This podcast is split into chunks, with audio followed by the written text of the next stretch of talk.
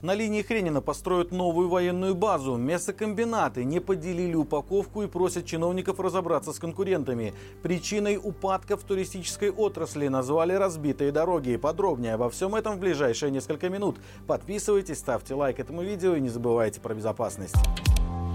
В Могилеве и Могилевском районе значительно увеличилось количество заболеваний энцефалитом. Как сообщают специалисты, речь идет о сразу 10 случаях, в 8 из которых заражение произошло при посещении леса. Причем пациенты рассказывали, что клещей они удаляли самостоятельно, но за медицинской помощью не обращались. Стоит отметить, что среди населения региона клещевой энцефалит не регистрировался с 2018 по 2022 год, а в 2022 был зафиксирован всего один случай. Напомним, ранее мы рассказывали, что за 5 месяцев этого года в Могилевской области области зарегистрировано 44 случая заболевания лайм-боррелиозом. Это в два раза больше, чем за аналогичный период прошлого года. Причем практически все заболевшие не обратились за медицинской помощью своевременно и не получили профилактического лечения сразу после укуса клеща.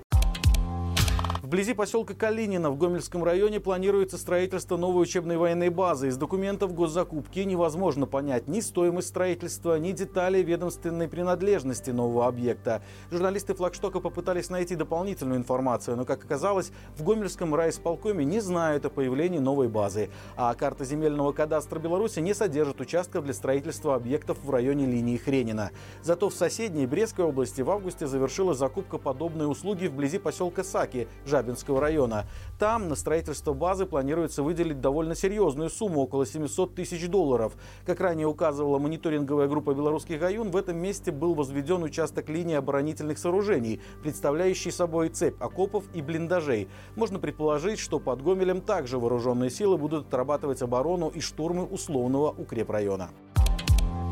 Белорусские медведи осваивают Налибокскую пущу и район Вилейки. Сначала трактористы заметили медведя в поле у деревни Цинцевич, недалеко от Вилейки. Он бродил и смотрел в камеру. После появилось видео с медведем у Гродненской трассы вблизи деревни Рум Воложенского района. Она находится как раз между двумя частями Налибокской пущи. Возможно, медведь выбрал ее для своего проживания. Напомним, в этом году белорусы часто сообщают о встреченных ими медведях. Животные гуляют по деревням, попадаются в лесу и у трасс, громят ульи. Дело Дело в том, что эти массивные хищники в последние годы сильно расплодились. Их численность сейчас составляет не меньше 550 особей. По этому поводу общество охотников и рыболовов настаивает на начале отстрела медведей, которые пока что занесены в Красную книгу. Но подвижек в этом вопросе нет. Стоит отметить, что белорусских медведей специалисты считают не особо агрессивными по отношению к людям. К примеру, пять лет назад под Витебском медведь решил напасть только после того, как его погладили и вынесли варенье. Власти Брасловского района задались вопросом, почему в регион едет мало туристов, несмотря на природу, инфраструктуру историко-культурное наследие, и пришли к неожиданному решению – причина в дорогах.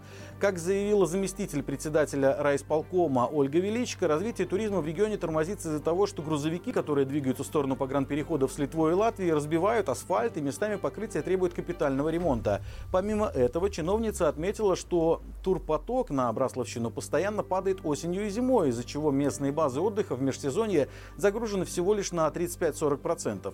Поэтому в регионе хотят организовать больше охотничьих и рыболовных туров, спортивных мероприятий, туров выходного дня с анимационными и развлекательными программами наподобие новогодних.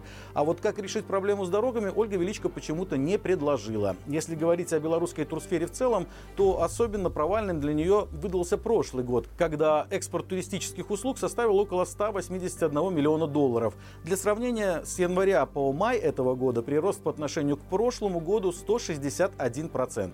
При этом почти 80% туристов в нашей стране – россияне.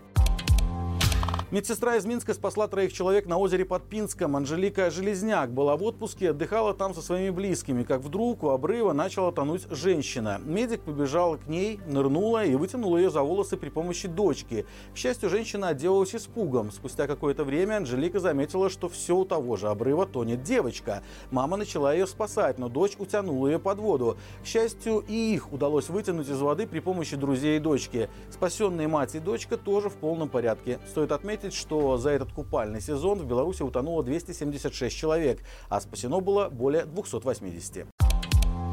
Брестский мясокомбинат попросил Министерство антимонопольного регулирования и торговли провести расследование в отношении конкурента из Молодечина. Причиной спора стала упаковка паштета «Мясная паста» от Вели Смита. Судя по всему, на брестском предприятии посчитали, что ее дизайн копирует упаковку их собственного продукта «Намазка» с зеленью. Чтобы разобраться в споре, Март обратился за помощью к белорусским покупателям и предложил пройти опрос у себя на сайте. В частности, ведомство интересуется, знакомы ли потребители с продукцией обоих предприятий и правда ли упаковка разных паштетов настолько похожа, что их можно перепутать в магазине.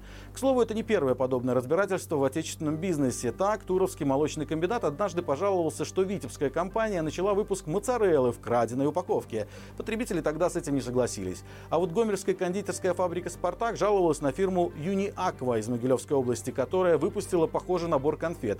Покупатели тогда стали на сторону истца, и Март потребовал снять с продажи могилевские конфеты и заплатить штраф почти в 15 тысяч рублей. Как всегда по будням у нас выходит рубрика «Горячий комментарий». В новом выпуске «Фидик» ядерщик Андрей Жаровский рассказывает об опасных выбросах АЭС в Беларуси, вред для здоровья жителей и риски запуска второго блока. Посмотреть видео можно по ссылке в описании. А у меня на этом все. До встречи завтра и живи Беларусь!